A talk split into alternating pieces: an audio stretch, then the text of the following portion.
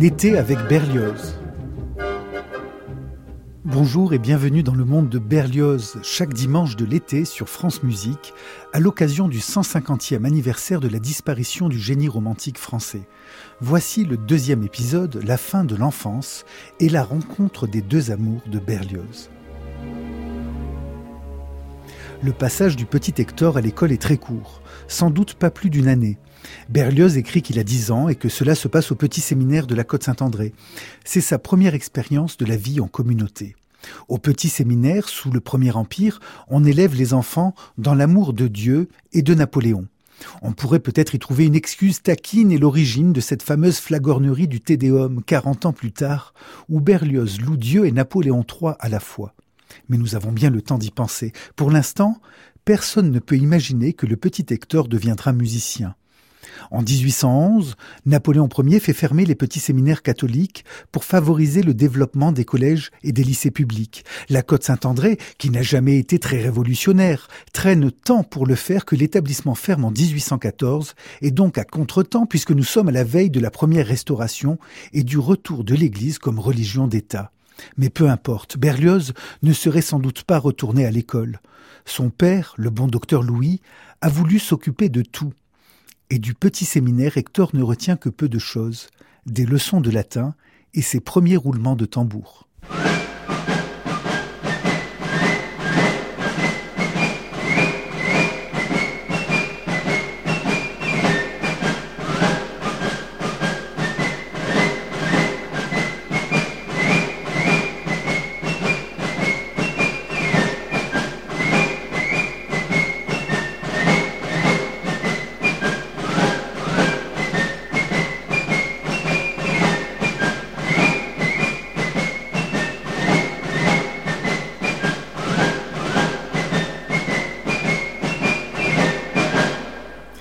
Berlioz, le père, a appris la médecine comme son fils Hector apprendra la musique, principalement seul et seulement par passion, sans se soucier de la vie de ses parents. Cette liberté explique pourquoi dans les cahiers et carnets de Louis, on trouve à la fois du lait frais et autres produits de la campagne pour des ordonnances pittoresques, mais aussi des recettes académiques, de l'invention, de la paresse, du génie, du dépit, des analyses visionnaires, de la magie et de drôles de commentaires sur l'agréable anatomie de certaines patientes. Son mémoire sur les maladies chroniques, les évacuations sanguines et l'acupuncture, publié en 1816, est le premier ouvrage de ce type en Europe. Berlioz père est donc aussi un novateur. Il provoque d'ailleurs un engouement incroyable pour la pratique de l'acupuncture en France. Mais Louis ne souhaite pas faire carrière. Pour vivre heureux, vivons discrets. Il se sent beaucoup mieux sur ses terres, dans ses vignes, avec les siens. Il ne publiera plus et décide de ne rien changer à sa vie. Il n'a nullement envie d'être un montagnard exilé à Paris.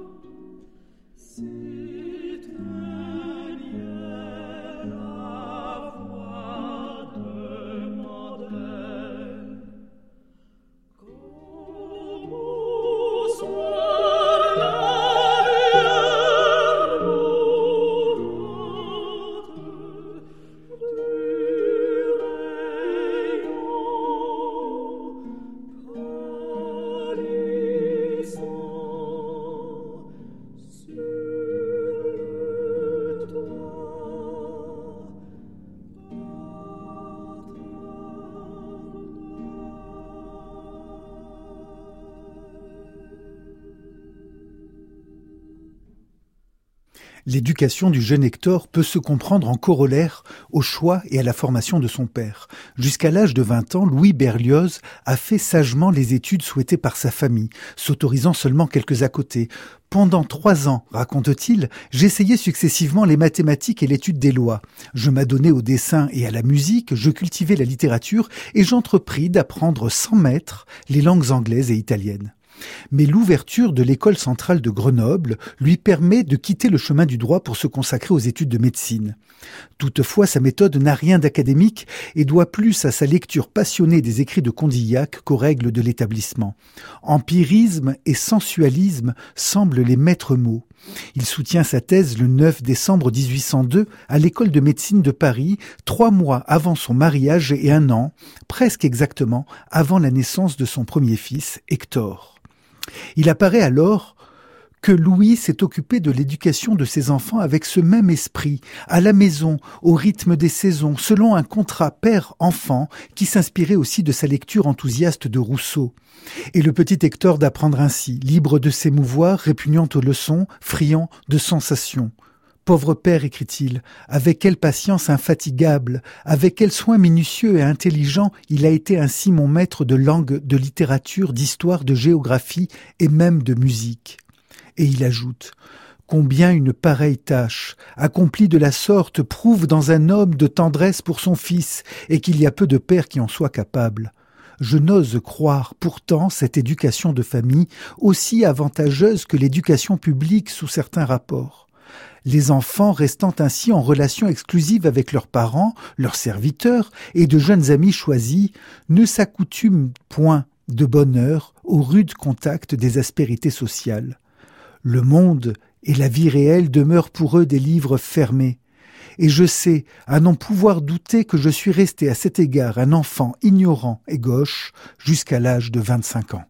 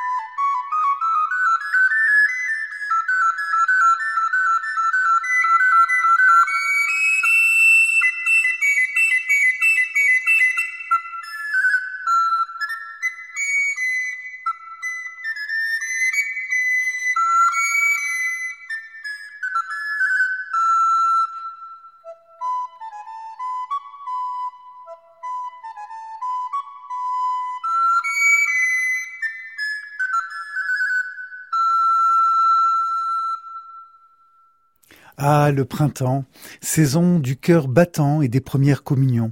Berlioz fit la sienne en même temps que sa sœur Nancy, dans le couvent d'Ursuline où elle était pensionnaire.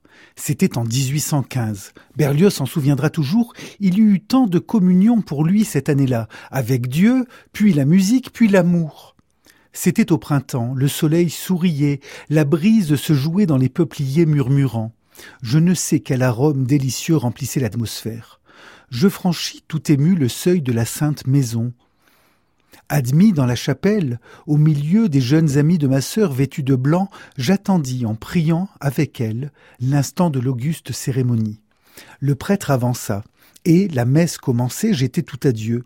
Mais je fus désagréablement affecté quand avec cette partialité discourtoise que certains hommes conservent pour leur sexe jusqu'au pied des autels, le prêtre m'invita à me présenter à la sainte table avant ces charmantes jeunes filles qui, je le sentais, auraient dû m'y précéder. Je m'approchai cependant, rougissant de cet honneur immérité. Alors, au moment où je recevais l'hostie consacrée, un chœur de voix virginale, entonnant un hymne à l'Eucharistie, me remplit d'un trouble à la fois mystique et passionné, que je ne savais comment dérober à l'attention des assistants. Je crus voir le ciel s'ouvrir, le ciel de l'amour et des chastes délices, un ciel plus pur et plus beau mille fois que celui dont on m'avait tant parlé. Ô merveilleuse puissance de l'expression vraie, incomparable beauté de la mélodie du cœur. Cet air, si naïvement adapté à de saintes paroles et chanté dans une cérémonie religieuse, était celui de la romance de Nina. Quand le bien-aimé reviendra. Je l'ai reconnu dix ans après. Quelle extase de ma jeune âme, cher Dalérac. Et le peuple oublieux des musiciens se souvient à peine de ton nom à cette heure. Berlioz a raison. On l'a un peu oublié d'Alérac depuis. Mais il eut son heure de gloire et ses partitions, souvent réduites et arrangées, circulaient jusqu'au Dauphiné. C'est donc à ce compositeur qu'on doit, avec l'aide de Dieu et des jeunes filles, le premier frisson musical de Berlioz.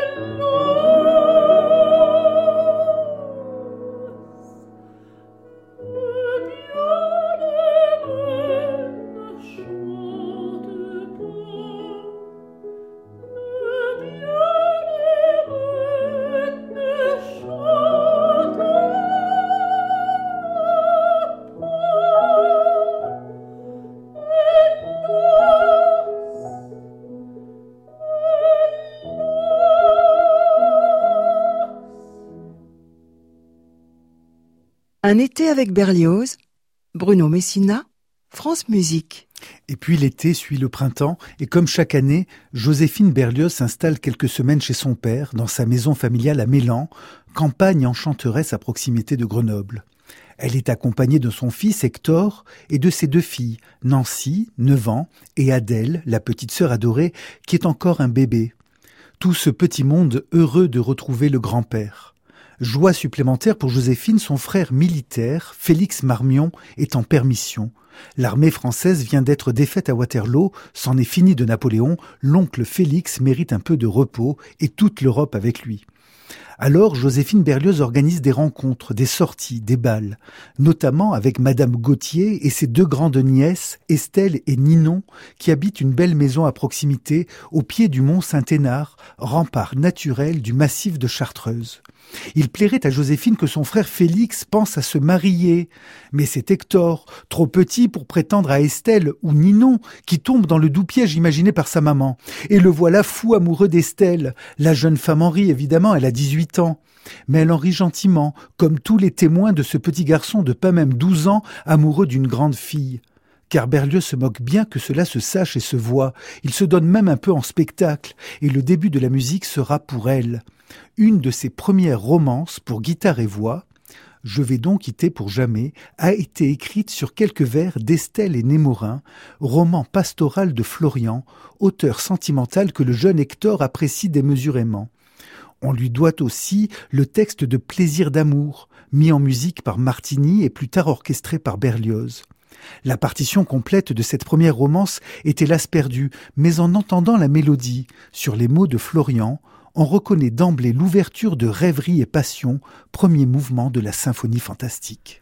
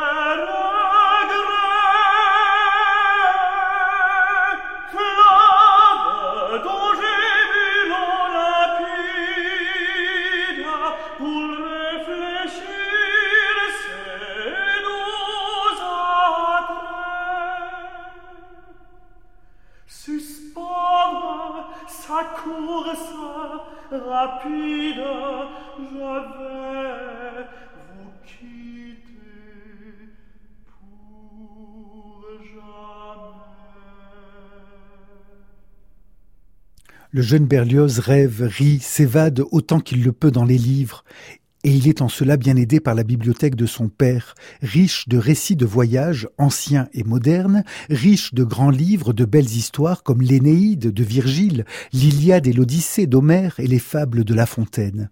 Mais Berlioz pressent très tôt les limites d'un Éden familial et domestique. Le monde, faute d'expérience, resterait un livre fermé. Et déjà dans le grand ciel du petit enfant aux cheveux clairs, presque roux, un nuage apparaît. Déjà on sent pointer le vague à de René, le jeune héros de Chateaubriand. Alors Berlioz va regarder plus loin, plus haut, en cherchant une étoile où s'accrocher. Et c'est ainsi, à onze ans et demi, que l'étoile apparaît, en plein midi, un jour d'été. Berlioz est saisi, il tremble, il rougit, il est amoureux fou. Elle s'appelle Estelle, nous l'avons dit, mais nous ne le redirons jamais assez, jamais autant que lui. Elle s'appelle Estelle, et elle a tant de qualités qu'elle sera désormais et pour toujours la vivante image de l'amour et son éternel retour. Il y aura Camille, Harriet, Marie, une pauvre fille anonyme, un mystère à Saint-Pétersbourg, d'autres sans doute, mais toujours Estelle. Même adulte, Berlioz écrit en cachette et anonymement à Estelle, comme un gamin. Même à la fin de sa vie, quand il ne semble rester rien, Estelle toujours. Ce coup de foudre est constitutif de la légende berliozienne. Il faut dire qu'il a tout fait pour. Berlioz n'est jamais gêné de se mettre en scène dans ses écrits. Mais cette histoire est plus grande encore, plus émouvante que ce qu'il en a dit, car ce n'est pas de la seule Estelle qu'il s'agit. Elle était toute simple, et on lui fait porter beaucoup, mais de l'amour, du sentiment amoureux, du trouble, de la douleur exquise, du manque, de l'excitation, du monde inconnu qui s'ouvre alors et ne se fermera plus, Berlioz, ce fameux jour, est tombé amoureux de l'amour.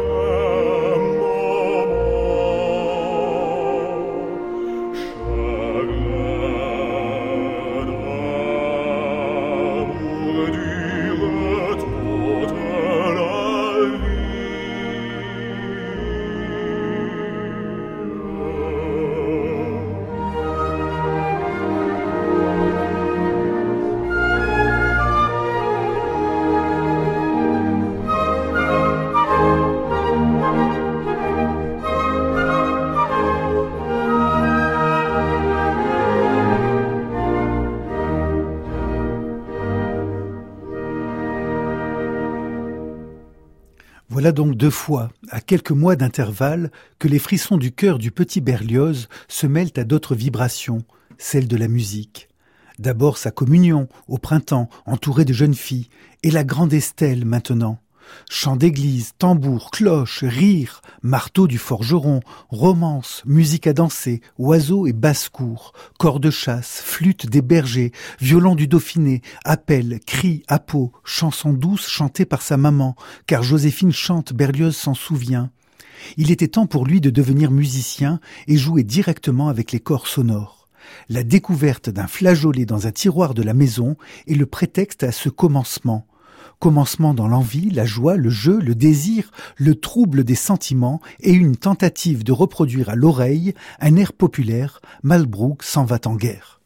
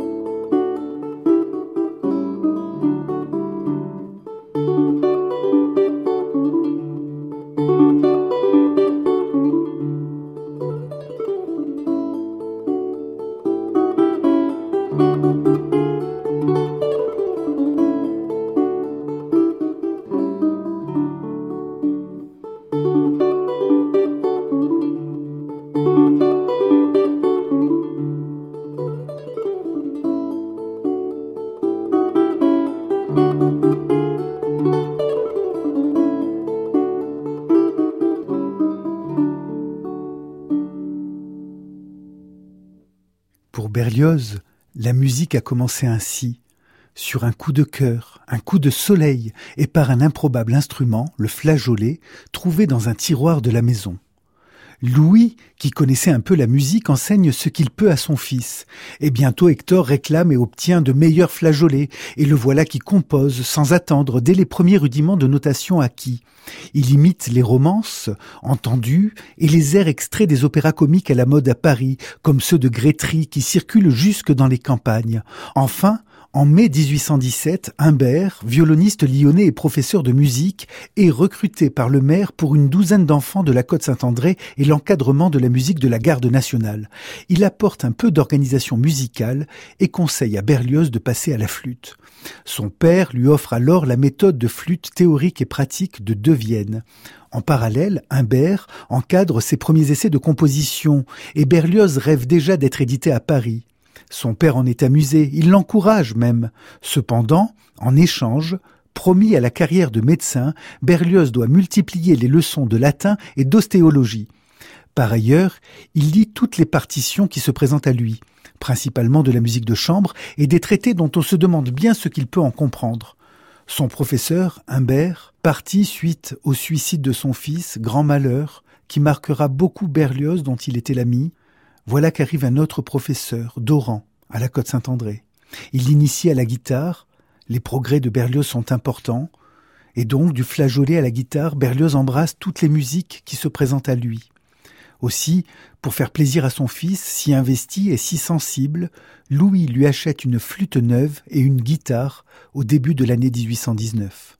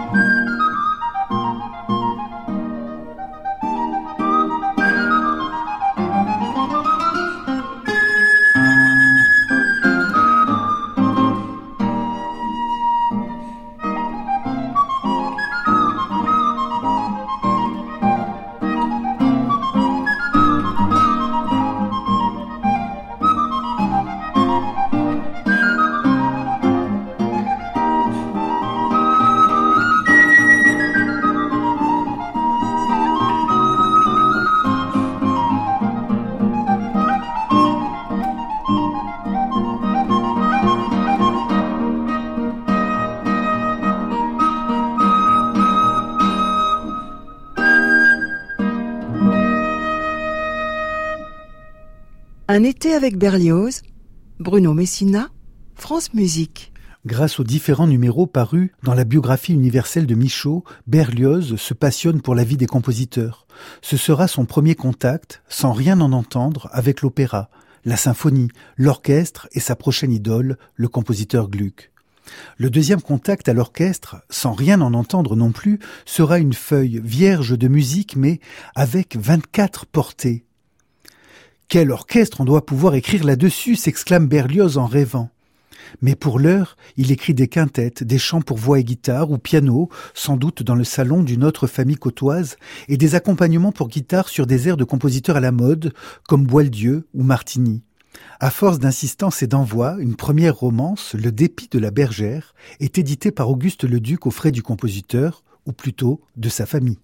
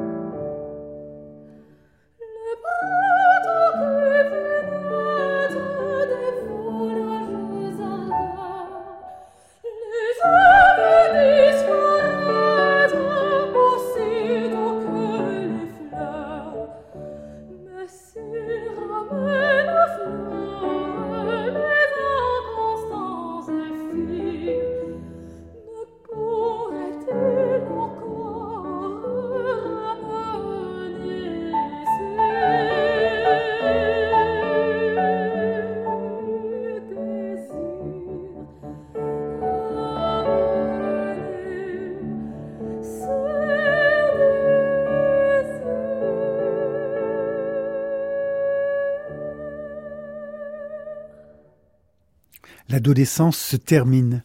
Berlioz décroche son baccalauréat, S-lettres, en mars 1821.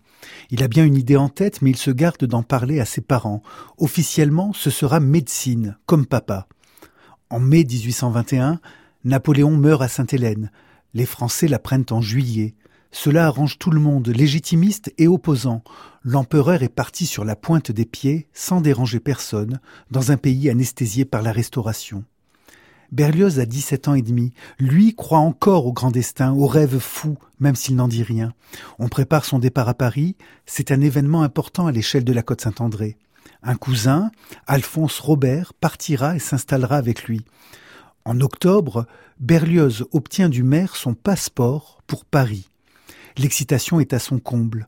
Il ne pense plus qu'à partir, à la musique qu'il découvrira là-bas. Il ne voit plus les paysages si beaux de l'Isère ni ce soleil avant la nuit, soulignant d'un trait rouge incandescent les crêtes du Vercors. Ce n'est déjà plus son horizon. Serein comme peut l'être un père au départ de son gamin, Louis aussi a la boule au ventre. Il regarde la cour sous la fenêtre de son cabinet. Quelques caisses sont posées, la récolte des noix vient de se terminer, c'est une bonne année. Joséphine porte leur dernier né, Prosper, dix-huit mois. Mais il est encore tôt pour lui faire la lecture de Virgile.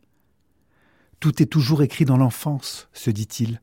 Le premier amour est ici, son fils reviendra, ailleurs n'est jamais mieux qu'ici.